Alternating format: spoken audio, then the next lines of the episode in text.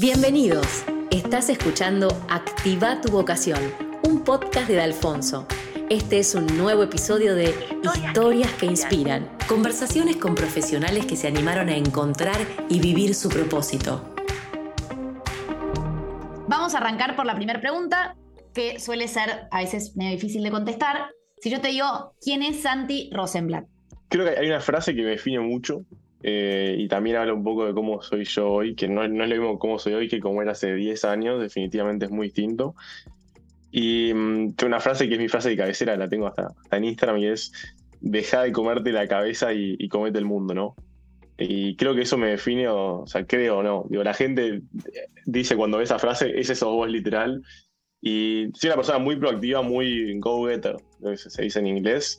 Y es como ir para adelante. O sea, me educaron así de chico, sobre todo mi madre, de que tenés una meta y vas y vas y vas y obviamente te vas a, te vas a caer, vas a tener un montón de desafíos y te vas a romper para ir para, para adelante y alcanzarlo, pero, pero es como ir para adelante y de la forma que, sea, manteniendo la verdad, sobre todo lo, ético, haciendo las cosas bien y mm, nada, ir para adelante.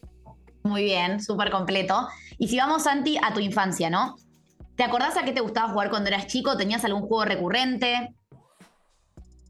Definitivamente, y en realidad es algo que, que lleva también un poco a lo, que me dedico hoy, pero sobre todo de chico, y hablo cuando tenía 2, 3 años, en realidad, o sea, jugaba mi, juego teniendo destornillador, un martillo y un tester, o sea, para ver la corriente eléctrica en las cosas y desarmaba mis juguetes. O sea, mi juego era desarmar los juguetes, entender cómo funcionaban, tratar de armarlos de vuelta y tenía suerte andaban, pero mm, no sé, juegos desde desarmarte los juguetes hasta mucha música y, y, deporte, eh, y sobre todo realmente muchas cosas con, mis amigos. Y yo digo, lo, loco es que tenga amigos, creo que eso, eso define bastante. Pero perdón, Santi, ¿por qué? Hay algo que no te pregunté, pero ¿qué pasó a los 6 o 7 años? Yo he leído notas, digo, ¿por qué aparece esto del tan temprano? ¿A qué edad fue? Y fue a los 6, 6 y poquito, pero en realidad eh, lo bueno es que este año, con todas las veces que me han preguntado, he ido atado caos.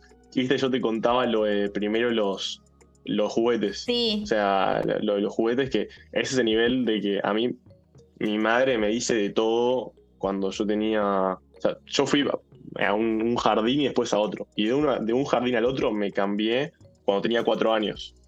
Eh, o sea, y esto fue antes, entonces mi madre retándome fuerte porque me había robado un martillo tipo de un para, para esto del jardín del primero de todos. Entonces era cuando tenía tres bastante eh, bastante cuando era chico.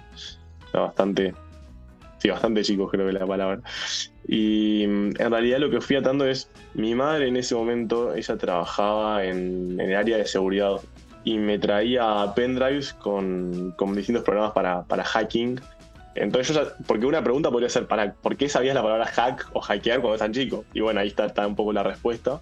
Estoy en esa inquietud mía de tratar de entender cómo funcionan las cosas y probar, y también probaba con eso. Entonces, cuando fue avanzando la, la parte digital, ¿no? Y en, mi casa, y ahí vamos a la parte que yo, yo soy muy afortunado, tenía una compu. O sea, tenía, había una computadora para toda la casa, pero había una, que no es lo que pasaba en todos los casos, menos en Uruguay, entonces, esa inquietud de entender cómo funcionaban los juguetes y desarmarlos, lo que pasó simplemente fue que los llevé a lo digital. Pero eso que te traía tu mamá te sirvió, digamos, como para primera, primer toque con, con ese mundo. Sí, definitivamente. O sea, definitivamente porque me ayudó a entender, eh, o por lo menos creo que lo importante, no, sé si es entender, pero conocer algunos conceptos que después yo podía por mi, por mi parte buscarlos. Claro. Eh, acá lo importante es de vuelta esa esa proactividad y esa inquietud sumada al autodidacta de constantemente cuando vos escuchás un concepto decir, quiero saber más de esto, quiero buscarlo y ver si me interesa. Y en realidad, en su momento, obviamente terminé yendo más para el área de ciberseguridad, pero también cuando era chico, mi padre trabaja haciendo efectos especiales para. Es eh, supervisor de, la parte de efectos especiales para películas y, series en, en varios lugares. Y en ese momento yo le veía en la compu a él trabajando en esto, haciendo los efectos especiales, y ahí me copaba, usaba 3D Max, y yo me ponía a modelar y a hacer efectos con, con él. Entonces también como que pasó por ese momento. Pero yo genuinamente era, es como por acá, claramente es por las compus. Y claro, claro, tenía 5 años.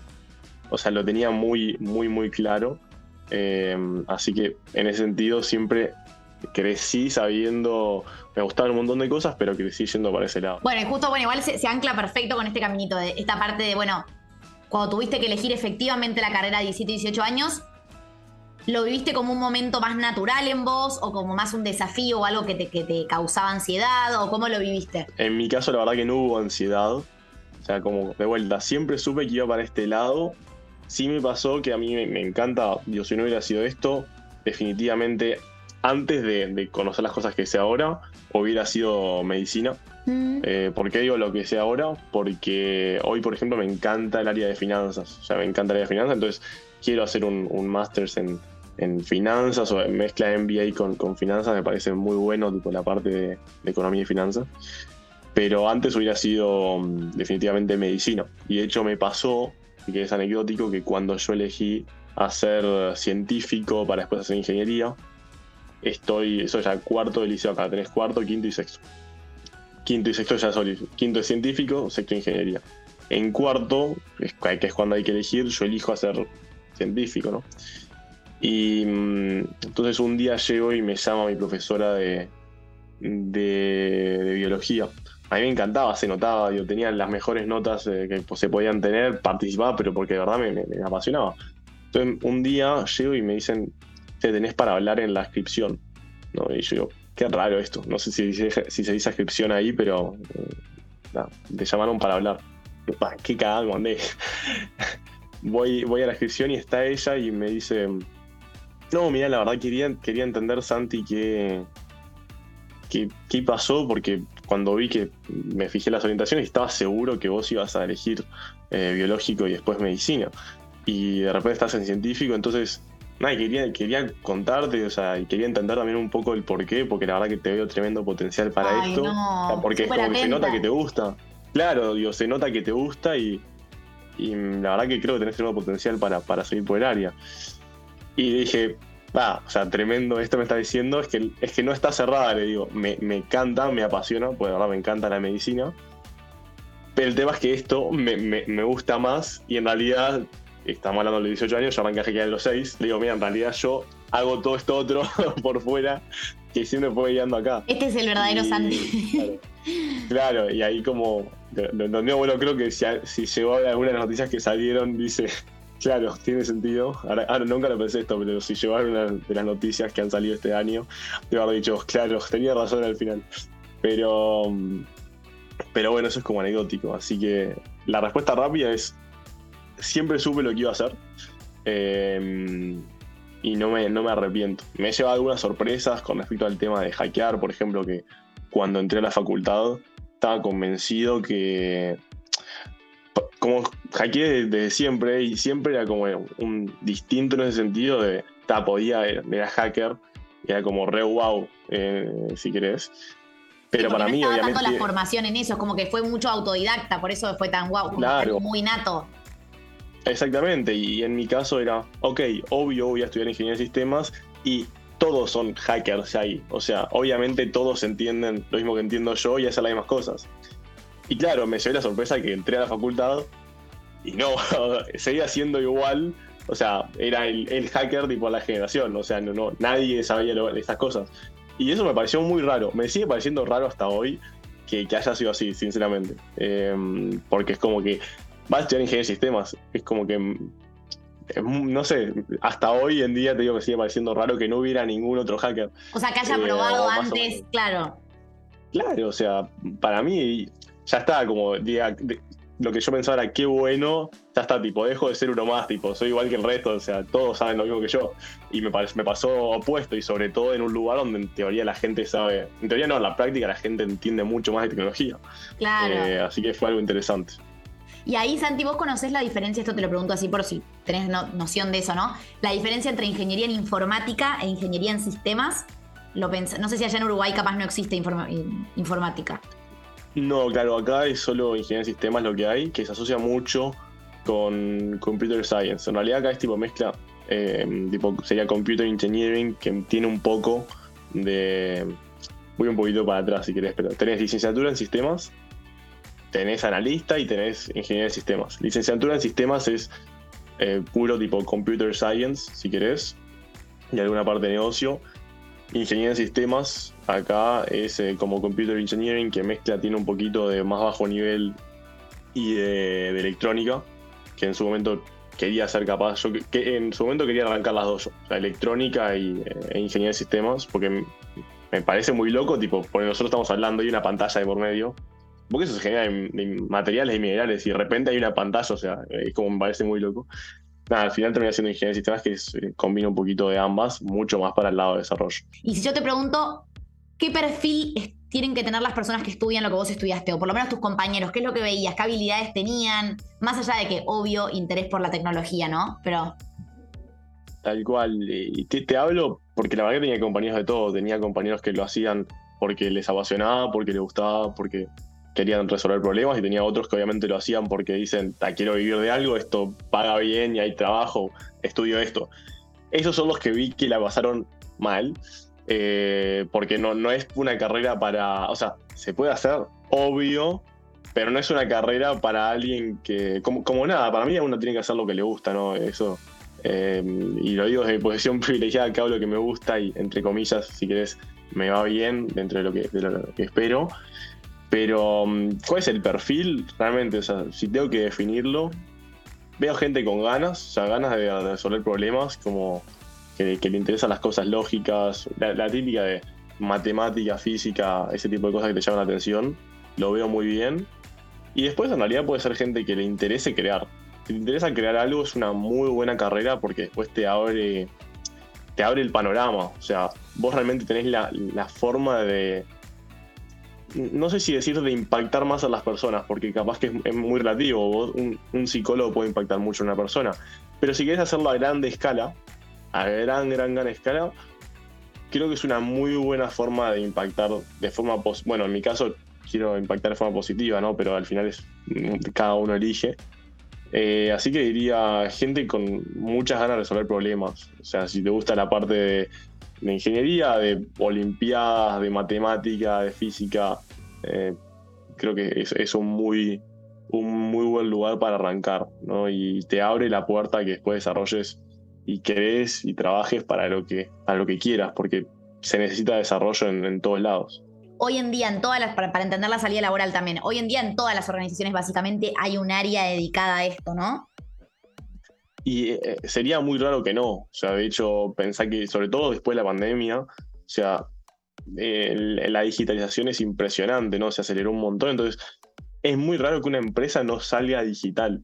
O sea, mm. porque te estás perdiendo un mercado enorme. O sea, eh, de hecho, la, mayor, sí, claro, la mayor parte de tu mercado te lo perdés si no salís de forma digital.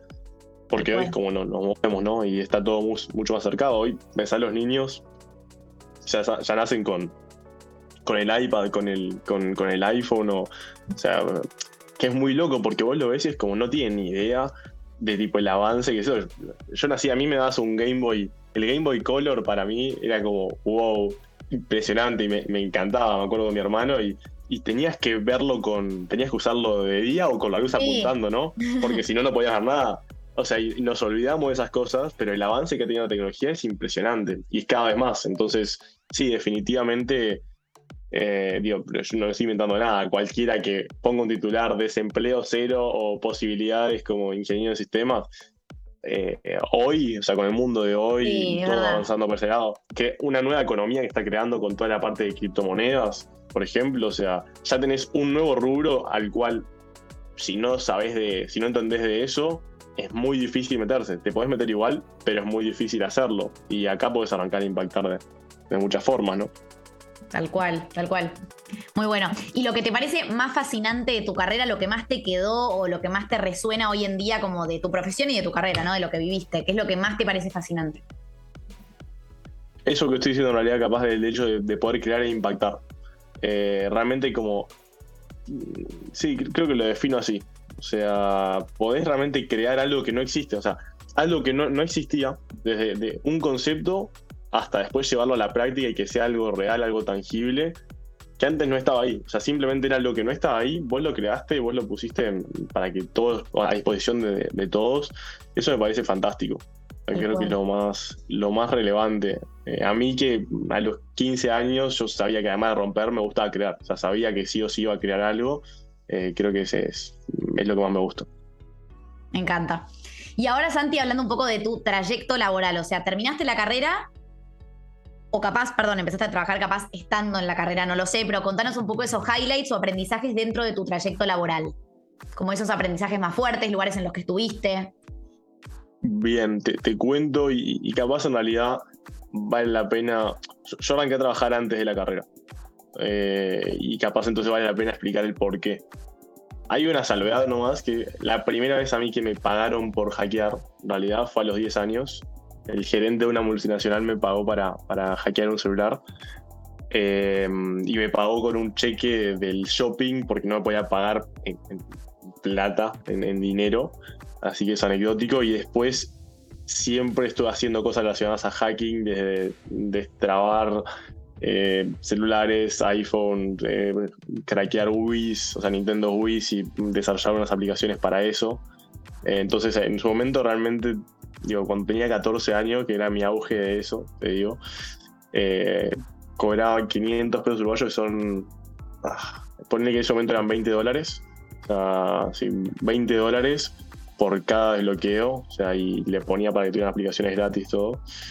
Y mm, eso, ponle que llegó un momento que hacía, no sé, 50 de esos por mes fácil. Así que hace la cuenta y me podía, hacer, me podía llegar a hacer 5 en una hora cuando ya tenía todo desarrollado bien. Wow. O sea que ahí como que arranqué fuerte, pero ya lo que es arrancar a, trabajar, vamos a decirlo legal, eh, a, lo, a, lo, a lo bueno, en realidad yo arranco a trabajar más que nada porque quería emprender. Eh, ¿Y por qué digo esto? Strike no es la primera idea que tuve. En realidad, desde, desde muy chico tengo una lista con. O sea, ya a los 18 años tenía una lista con más de 30 ideas y varias de esas desarrolladas para, para crear una aplicación de moda y tecnología, eh, una aplicación para salir de noche, que fue mi tesis, Strike. Y en realidad yo arranco a, a trabajar, ni bien vuelvo del año de voluntariado, porque antes de irme voluntariado se me ocurrió esta idea de, aplicación de moda, que básicamente arrancó con que me levantaba, tocaba un botón en mi celular y basado en la ubicación que tenía, el clima, el estilo que me gustaba usar la vestimenta a mí y lo que me había puesto el día anterior, me decía que, me, que, ponerme en mi armario, combinando los colores, todo. Arrancó como eso, después dije, ah, pero me voy a aburrir de sacarle fotos a las cosas y subirlas. Entonces después pasó a un maniquí, o sea, eso como pasó a segundo plano para utilizarlo también, pero pasó a un maniquí virtual donde vos te sacabas una foto eh, con una tarjeta de crédito media estándar de frente y costado, te sacabas todas las medidas y en eso te ayudaba para mejorar y cuando comprabas una prenda online te quedara mejor. Eso después pasó también a segunda, tipo, segunda versión, lo otro quedó en tercera versión, y la primera quedó en entras a una tienda, escaneas una prenda, o sea, con el celular, pone que escaneas una prenda blanca y te dice, si te llevas esta otra, es un pantalón blanco, te llevas una remera negra, que además combina con esto otro que tenés en tu armario, tenés 30% de descuento. Pagás de la aplicación y te vas. O sea, había un todo un rediseño de las alarmas, ya te ibas con la ropa, no tenías que pasar por caja ni nada. Eso la verdad que avanzó muy bien. Eso es increíble. sí, estuvo muy bueno. Ahí aprendí muchas cosas a nivel. Eh, el revisión de las alarmas se hizo, pero aprendí la importancia de tener buenos socios con quien hacer esto. Pero bueno, esta es importante porque tuve todo el año ese voluntariado craneando esta aplicación.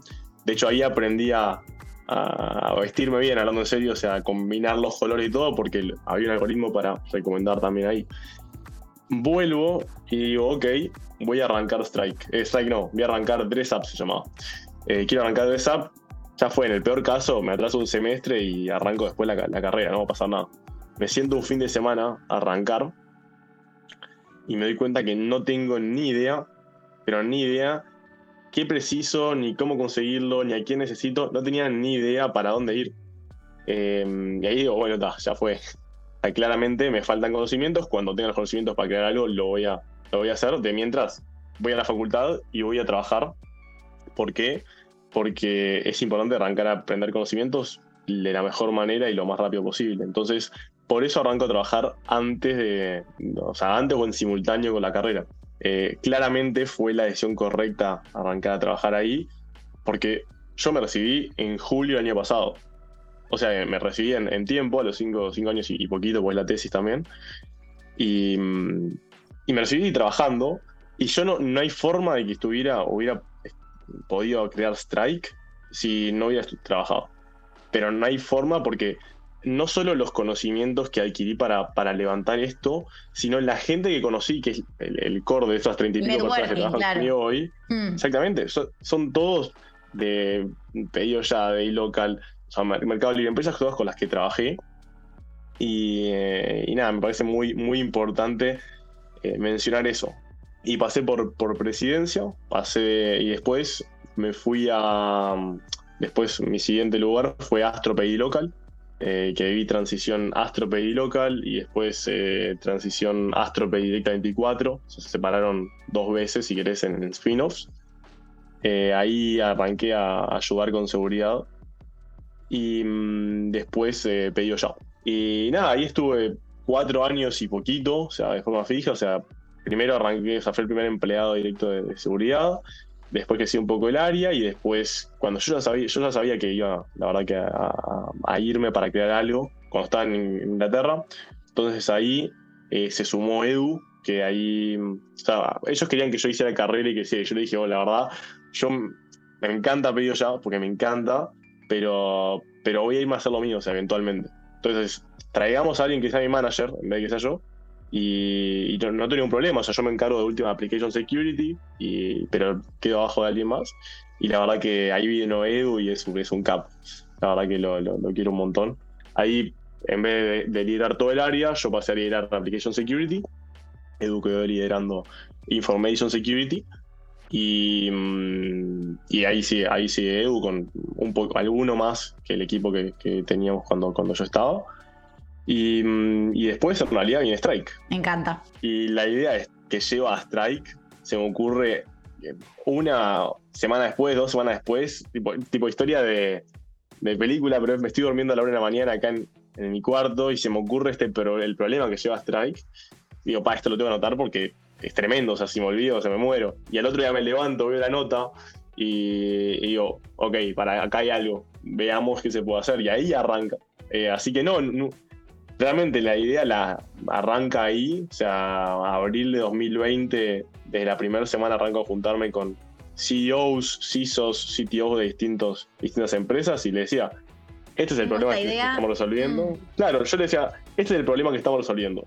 Esta es la solución actual, ¿qué está mal de la solución actual? Y así te damos. Y el problema que quería resolver era, yo vuelvo de Inglaterra y me puedo pensar, ¿Cómo puede ser que estamos gastando decenas de miles de dólares por mes en las empresas que estoy ayudando en, Latinoamérica, en Europa, en Silicon Valley? Cuando yo tenía 8 años y hackeaba con una netbook de, 10, de 100 dólares y hacía cualquier cosa, ¿no? entonces hay que bajar las barreras de entradas para que la mayor cantidad de empresas en el mundo, desde startups a empresas que cotizan en bolsa, puedan acceder a ciberseguridad de alta calidad. Y a democratizar eso. Hmm. Sí, exactamente, hacerlo más accesible para que todos puedan, puedan acceder. Para especificarlo también vamos a decir, hoy son 36 personas, 33 personas más o menos que laburan en Strike. Sí, exactamente, o sea, de forma, de forma fija son, 33 que están contribuyendo y después tienen los strikers, que hay una, una waitlist con unos 300 más o menos y eh, activos ahora hay 30, si no me equivoco, 30 y poquito. O sea que si contás los strikers activos más los más la fuerza de trabajo, y estamos en unos 60, 60 y poquito. Por todo el mundo. Tenemos en Argentina, en Uruguay, en México, en. O sea, México estamos sumando ahora, en realidad se suman unas semanas. En Barcelona y ahora están sumando en Berlín también, o sea que está bastante distribuido.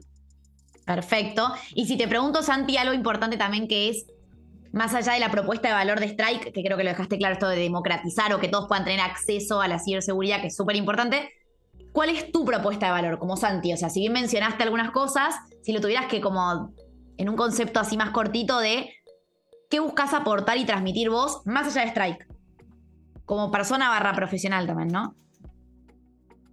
está, buena la pregunta que realmente no me la habían hecho. Trato de pensar un poco las cosas que, hago o las cosas por las que por la que a veces me votan Price of the Week todos los, viernes.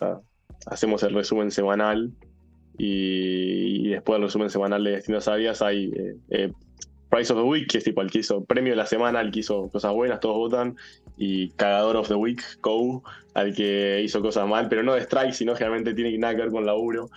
Porque revuelta somos un grupo bastante unido, eh, amigos si querés. Eh, y estoy, pensando algunas por las que me votan de eso, pero en realidad, de mi lado es, eh, de vuelta, soy una buena persona, busco empoderar y ayudar al resto, ¿no? Me gusta contribuir mucho a que los demás puedan crecer. O sea, y cómo soy como, como líder. O sea, para mí es importante hacer la diferencia entre un, un, manager, un, gestor y un líder. Eh, las dos partes. Una, una a nivel de entender cuáles son las cosas que hay que hacer para que algo sea eficiente y la otra es cómo hacerlo eficiente, ¿no? Eh, como líder, que es como más me define en realidad, es, em, nada, definitivamente motivar a las personas, marcar una visión y motivar a las personas para que puedan, puedan alcanzarlas, puedan crecer, empoderarlas, mostrarles que confío en, confío en, las personas, confío en el rol que tienen y, y, la verdad que delego, delego bastante, o sea, confío en ellos. Obviamente a veces te equivocás y a veces tenés que eh, aportar eh, en lo que delegaste, tenés que meterte y ayudar, pero la verdad que son la, menor cantidad de veces. O sea, creo que es eso, o sea, me gusta motivar y empoderar a los demás y estar para dar una mano. O sea, creo que, creo que eso es importante. ¿Cuál es el momento en el que decís, es mi preferido? O sea, del trabajo, ¿no? También de eso que haces hoy. Ok. O sea, ¿el momento del trabajo decís? Sí, sí, o sea, aplicado a tu profesión también. Uf, eh, Como en qué momento te sentís más pleno, ¿no? Como pasa la semana, estás con Strike, con todas las cosas buenas y las cosas malas, pero bueno, ¿en qué momento decís, che, esta parte es la que más me divierte? ¿Haciendo qué? Por eso, divierte y me, gusta, creo que es, distinto. Eh, mira, que me gusta y no, es en, el día o es en la semana, sino es una startup, o sea, tiene un montón de lugares, o sea, son un montón de momentos que te caes y te levantás, te caes, pero todo el tiempo. Y me encanta, obviamente, cuando tenés ese desafío que es parece imposible resolver y que se cae todo y lo resolviste y tal. ya te encontraste con uno más, pero ese lo resolviste es como, qué bien, qué rápido nos movemos, no puede ser, o sea, tremendo equipo, pero creo que, creo que eso. Y a nivel del día a día, que para mí sí impacta en, en el trabajo, así que lo voy a asociar, es eh, tanto entrenar como leer. O sea, para lo laboral me aportan a estar despierto y me aportan a, ver cosas nuevas. Y después estar con el equipo. Nosotros más, eh, no me importa lo que estamos haciendo, me importa hacerlo como unas personas. Eh, y por eso somos muy pesados con los valores. Sí, sí, tal cual. Y bueno, justo que yo mencionaba los valores, todos nuestros valores van a, van a eso. O sea, nos basamos en, si alguno de ellos, o sea, Principles de, de Rey Dalio, eh, y ahí aparecen un montón de nuestros valores, donde tenés Be Humble, el tema de, la humildad, entender que siempre hay alguien que sabe más que vos y tenés que aprovechar para aprender, eh, empower others, o sea, de motivar al resto, we do it together, de hacer las cosas juntos. Em, ¿Qué más? Em, be honest, el tema de la transparencia y la honestidad. Como que, y eso ayuda un montón la comunicación, la gente se dice las cosas de frente, las buenas y las malas, entonces eso creo que es importantísimo. O sea, hay mucho foco en la persona en Strike. Cualquier, cualquiera que haya pasado o esté en este momento te lo va a decir. O sea, literal, te reto a que agarres cualquier persona que tienes por LinkedIn, che, tipo, ¿qué es lo más, lo más lindo de Strike? Y todos te van a decir la cultura. O sea, es muy fuerte por ese lado. Me encanta. Justo ahí una de las preguntas que era los cinco aliados del emprendedor, por así decirlo, que pueden ser factores externos o puede ser algo más de habilidades o de actitudes que vos tenés que tener. Y esto que está diciendo de las relaciones es un punto re importante, ¿no? Como el networking, el, generar buen clima. Tal cual, tal cual. Y vos decís, tipo, cinco factores, cinco aliados. Eh, proactividad 100%. Mm. Nada, mira, ahí le digo, o sea, proactividad 100%. Eh, tenés que tener muy claro los objetivos a dónde querés llegar. Tipo, este es mi objetivo, y después lo rompes en 5 o 6 pasos y esos pasos los rompes en 5 o 6 pasos más y vas de a poco avanzando, pero tenés que tener un, un, punto, aunque sea final en el corto plazo, donde decís voy a trabajar para llegar hasta acá y lo voy a hacer, o sea, lo voy a cumplir sí o sí de la forma que sea. Así que bueno, proactividad, eso. Dentro de los aliados te pongo El segundo punto entonces, eh, los socios, esas personas con las cuales hay que hacerlo. Y uno aparte siempre quiere, eh, obviamente quiere que tenga la experiencia de 35 años, pero la responsabilidad es de alguien de 20. Es una combinación muy difícil de encontrar. Eh, pero bueno, la verdad que buenos socios. humildad, o sea, humildad seguro me parece clave. O sea, ahí la estoy poniendo tres, pero digo, productividad, socios, humildad, de entender que ni ahí sos el que sabe más. Y siempre tenés que aprender algo, siempre tenés que aprender algo más. Así que eso es muy importante. Proactividad, socios, humildad. Y, mm, y después, no sé, o sea, creo que el hecho de querer ayudar vale la pena. O sea, o sea no, no sé si decir cinco en particular, pero digo, esos me parecen claves. Em, después de mirado, sí, o sea, tengo mis mentores, digo, mi, board son los tres cofundadores de Pedido Ya.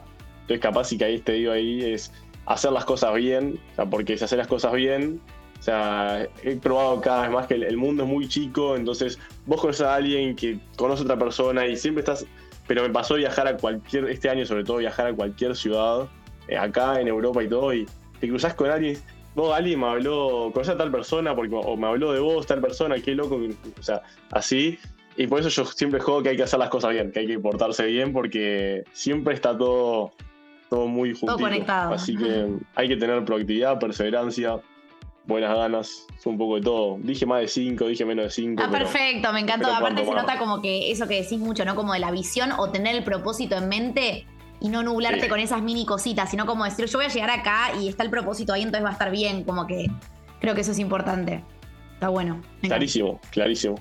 Y Santi, hablando un poco de esto que vos decís, ethical, o sea, ethical hacker o hacker ético, ¿qué distingue a los hackers éticos en ese sentido de otros, no? Como este concepto, o sea, se, utiliza mucho en lo que es ciberseguridad o no, o sea, para, para contarnos un poco qué es y por, por qué se distinguen. O sea, son dos personas que tienen los mismos conocimientos y las mismas habilidades, solo que los separa la parte ética. Uno decide usarlo para el mal y uno para el bien, pero no hay otra diferencia. Y por eso también nosotros estamos trabajando ahora con el término strikers. Estamos estableciendo justamente que, bueno, hacker es el malo y Striker. Ay, muy bueno. Eh, y estamos trabajando con eso y la verdad que me lleva unas sorpresas increíbles, como que la gente ya lo está naturalizando un montón.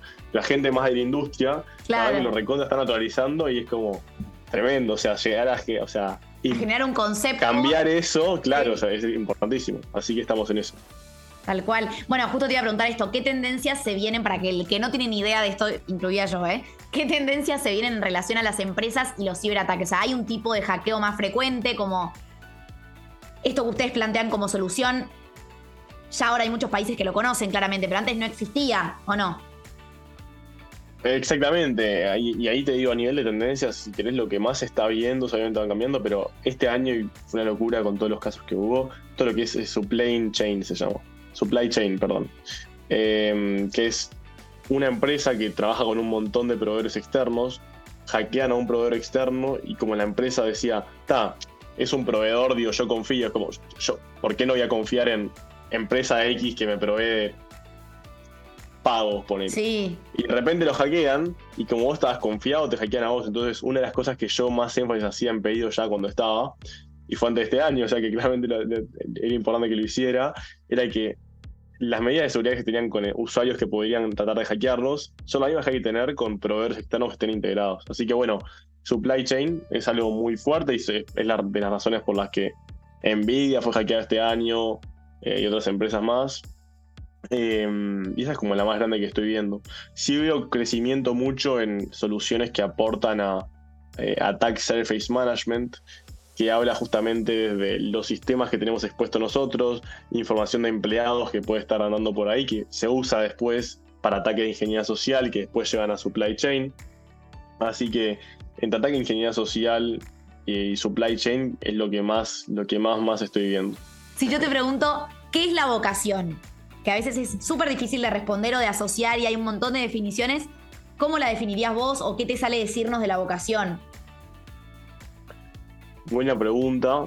Eh, y de vuelta, que hablo sin saber eh, definitivamente, no tengo ni idea, pero, pero yo te, defino, te digo qué defino yo de vocación o qué de vuelta, y volvemos a lo que decía antes, que desde mi posición privilegiada, de que hago lo que me gusta y más o menos me, va a ponerle bien hoy, por suerte hoy, no sé, en un año, pero hoy bien, eh, espero que más adelante también.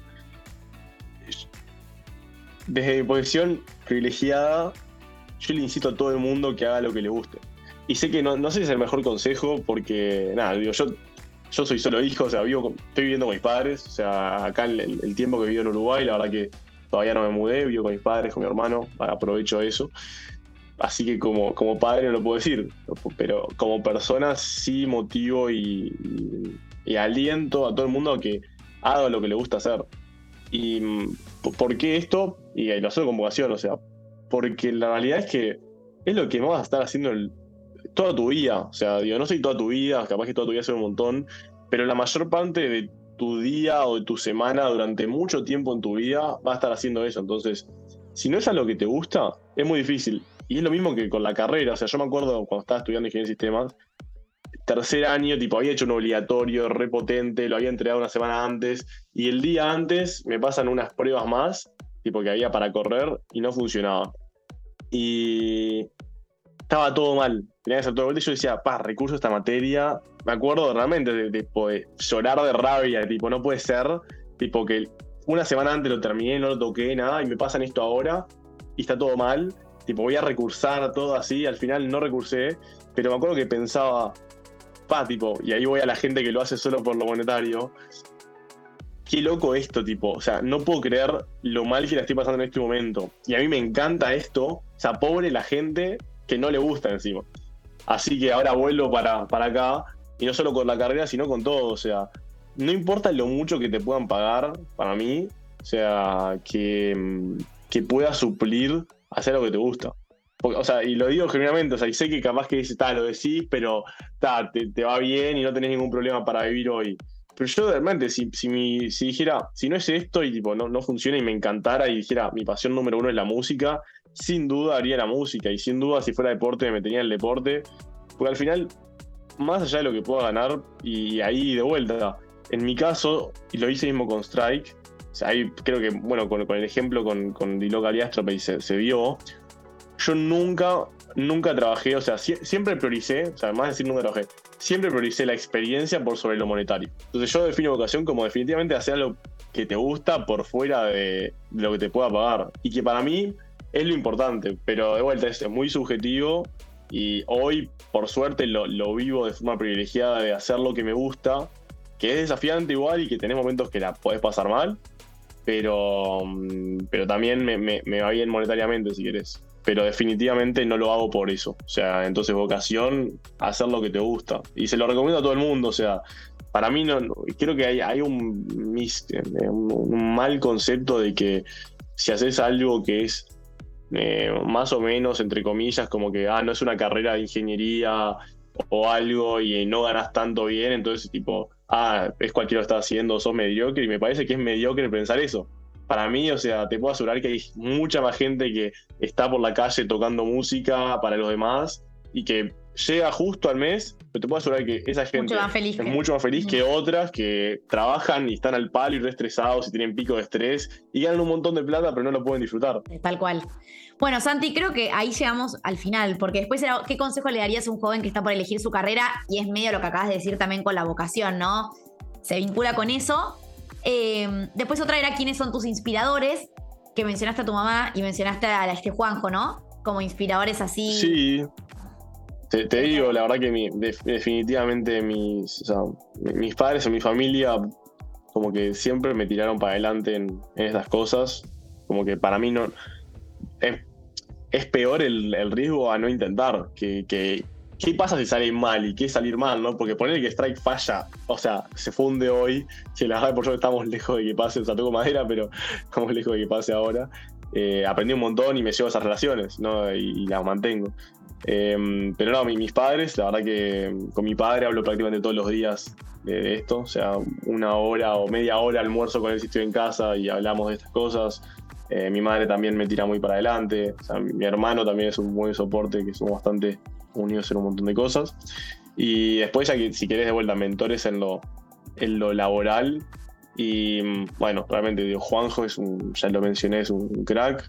Y después tengo, mm, digo, tengo otros, sobre todo los, tres cofundadores de Pedido Ya, que yo me, me, fui de Pedido Ya, ellos se fueron tiempito después que cuando me fui yo. Em, perdón, no, se fueron seis meses antes que cuando me fui yo y ahora están los tres unidos en Strike, porque son el, directorio de Strike. Entonces fueron de Ya y ahora están unidos en Strike, así está buenísimo. Em, así que hoy en día te digo, Álvaro García, Rubén Sosenque, Ari Burstein, eh, Juan José Correa eh, Sergio Fockel también algunas cositas, sí, y después Emiliano Chinelli. O sea, son definitivamente de las personas que más, que más han impactado y, te cierro. Básicamente, si ven los, primeros inversores en la, en la Presid son ellos, que también me faltó mencionar al Colo, que es Gabriel Eisbruch, el sitio actual de Pedido Ya. Cada uno de ellos, de alguna forma u otra, siempre está para dar una mano, siempre está para hablar, me ayuda y me puede estar olvidando alguno, eh, la realidad es que se me puede estar olvidando alguno, pero eh, la verdad que eh, es como ellos siempre, siempre están para las buenas y sobre todo para las malas, que es importante tener, tener gente de esa forma. Así que eso. Y mis amigos, mis amigos siempre están también en las malas para bancarme la cabeza, así que definitivamente. Muy importante. Bueno, Santi, hay otra pregunta que quiero preguntarte, pero también es como que es, ¿te pasó alguna vez la última? Que siendo tan joven tuviste como de repente gente que se impactó, no sé, como vos manejás seguramente con un nivel muy alto en cuanto a tipos de conversaciones y con CTOs y CFO, como gente súper, mucho más grande capaz que vos y digo, ¿nunca tuviste ese complejo de, che, soy más chico y todavía, o cero? Eh, no lo tuve. Capaz no te lo preguntaron, pero, me, impacta a mí, o sea, como que, ¿cómo te ves manejar en ese...? Mira, nunca me lo preguntaron, la verdad. Eh, digo, nunca lo sentí, pero sí me pasó en varios momentos de mi vida que la gente no que gente que no, no conocía eh, con esto, con otras cosas, o sea, me pasó desde lo laboral, eh, con gente que no, tenía ni idea de lo que hacía, hasta me pasó en, creo una, una, anécdota para hablar de, estereotipos que la gente no entiende, y menciono dos cosas que me hicieron acordar a, a, lo mismo. Una, cuando voy en su momento a abrir una cuenta de banco, en, Santander, acá en Uruguay, Santander Selecta, hace un par de años. Y yo fui a buscar, a mí me gusta salir a comer, entonces acá con la Santander Select tenés, tenías 30% de descuento. Entonces yo iba a buscar esa tarjeta, que sabía cuánto salía la, cuenta para tenerla y sabía que cumplía los requisitos bien. Entonces voy al banco y la chica que me atiende le digo, no, vengo a buscar para tener esta cuenta, bla, bla, bla. Y me mira y me dice. Eh, Claro, no, no, es peor. Me dice, no, escuchá, está esta cuenta que es para estudiantes. ¡Ay! claro, ya directo. Claro, que no, que no, sí, directo, que no sé qué. Eh, le digo, no, no, yo quiero la Select porque tiene estos beneficios, bla, bla, bla, y también cuando viajas. Y dice, no, no, yo te entiendo, pero está esta que es para estudiantes, que es mejor, capaz adapta mejor a vos, porque aparte para esta otra tenés que cumplir tales requisitos, no sé qué, y sale esto, y digo, sí, sí, yo sé, es que yo quiero esta. Sí, pero escuchás que tenés que cumplir tales requisitos. y él dice, no, escuchá, escuchá que yo estos requisitos los cumplo. Y dice, sí, pero no entendés. Digo, no, no, no entendemos, estos requisitos yo los cumplo porque tal, tal, tal, tal cosa. Y cuando le mostré, claro, estaba como. En shock. Pa, tipo, en shock. Y, fue muy loco. Sí, sí, recontra. Me daba intriga eso, porque digo, igual hoy ves cada vez más managers jóvenes en un montón de empresas nuevas que tienen esa cultura, pero así que sean fundadores de una empresa. O sea, al nivel que vos estás, no es tan frecuente, por lo menos en Argentina. O sea, se ve cada vez más, pero nada, por eso me da intriga. No, obvio, vos ves el management de Strike y tenés, digo, Aus tiene 35, Maru creo que tiene 33, o sea, te estoy hablando CMO, eh, Chief Legal and Strategy Officer, el que está entrando ahora como COO tiene 40. Eh, sí, es un C-Level que es, potente. Sí, sí, sí, Por otro lado, te digo, el, que entra como head de producto tiene 27 y es un animal. O sea, tenía oferta de Strike, de Spotify, de LinkedIn, eligió Strike. Eh, la rompe, o sea, siempre le, reportó a los CEOs de las empresas, eh, en, su momento en Warner, o sea, pero el resto sí, o sea, ese... Y son más grandes, tienen, tienen tremenda experiencia, pero por, por mi lado, a mí me encanta, me encanta porque no puede ser lo que, o sea, vuelan, tipo, lo que aprendés trabajando con ellos es impresionante, así que es fantástico. Impresionante, sí, sí, sí, no, aparte es como que decís, qué tan rápido, también la cabeza debe ser difícil de acostumbrarla cuando decís, che, crecimos tan rápido que estoy recién asimilando lo que, como que es otro ritmo, ¿no?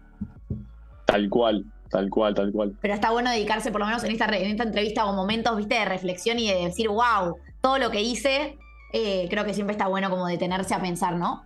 Eh, frenar un poco la pelota. Sí, definitivamente, está bueno a veces parar. Eh, Maru, sobre todo, me, cuando levantamos la ronda, cuando estábamos creciendo, todo, y Maru todavía no estaba full en strike ahí, me llama y me dice, Santi, escucha, por favor, pará un segundo, tipo, tomate un minuto para pensar por lo menos. Y, sí, o sea, ella me rompe un montón con eso. O sea, trato de pensar, pero um, capaz está mal. El tema es que no me detengo mucho a pensar eso porque hay un montón de cosas para hacer. Es que eh, entiendo que puede ser algo negativo si querés, pero estoy re contento, o sea, estoy extremadamente contento con todo lo que hacemos, o sea, la, cultura que se generó, cada tres meses nos juntamos con todo el equipo en, en Punta del Este, o sea, traemos a todos y nos juntamos y pasamos un fin de semana impresionante. O sea, me, encanta todo eso, pero por el otro lado es como, yo siempre le digo al equipo, o sea, hay que estar en el. En, en, si hemos llegado a mil y estamos en menos 10. Tipo, para mí, para mí siempre estamos en menos 10, siempre hay cosas para hacer. Eh, y por otro lado, si mirás dos semanas para atrás, hay un avance impresionante en todas las áreas, o sea, es como muy loco, pero por otro lado siempre hay un montón de cosas por hacer, entonces no me siento, no me siento cómodo decir, eh, ya llegamos a algo, porque para mí realmente no, hicimos nada todavía, y es muy loco, pero la gente ve afuera y dice, pa, felicitaciones por el éxito, la están rompiendo, pero para mí no hicimos nada, eh, realmente lo que tenemos que hacer, eh, entonces es importante de vuelta más allá que te digo, no hicimos nada, disfruto el camino. O sea, porque no sé a dónde me va a llevar. Entonces lo importante es que lo disfrute, porque si no, después al final pasaron años que le dediqué a esto. Y si miro para atrás y no me llevé algo positivo y no me llevé buenas relaciones y no lo, no lo disfruté, es como para qué lo hice, me voy a elaborar otra empresa y listo. Sí, sí, sí, total. Está muy bueno. bueno, Santi, no te voy a romper más, ya te saco un montón de tiempo. Eh, gracias de verdad por la escucha atenta también vos y la predisposición y la entrega y todo tu entusiasmo que transmitís. Estuvo bárbaro escucharte, no puedo creer todo lo que hiciste con la edad que tenés, estoy bastante en shock. Em, así que gracias de verdad por, esa cercanía y esa amorosidad también, eh, que creo que esto de las relaciones que contás es como que te caracteriza un montón y qué linda virtud en un emprendedor, ¿no? Como de, este, de este tamaño que tenés también. Así que gracias de verdad por, por, prestarte todo este tiempo a contarnos tu historia. Muchas gracias a vos por, por el espacio. O sea, de verdad, a mí me, encanta de vuelta. Si puedo ayudar en algo, eh, y en este caso, cuanto más puedo impactar y motivar, creo que es importante. Así que gracias por darme la oportunidad. Esto fue Activa tu vocación. Si te gustó este episodio, suscríbete al podcast para recibir notificaciones cada vez que subamos otros. También podés encontrarnos en Instagram y LinkedIn como arroba centro de Alfonso. Todos tenemos una vocación por descubrir. Animate a vivir una vida con sentido. Te esperamos en el próximo episodio.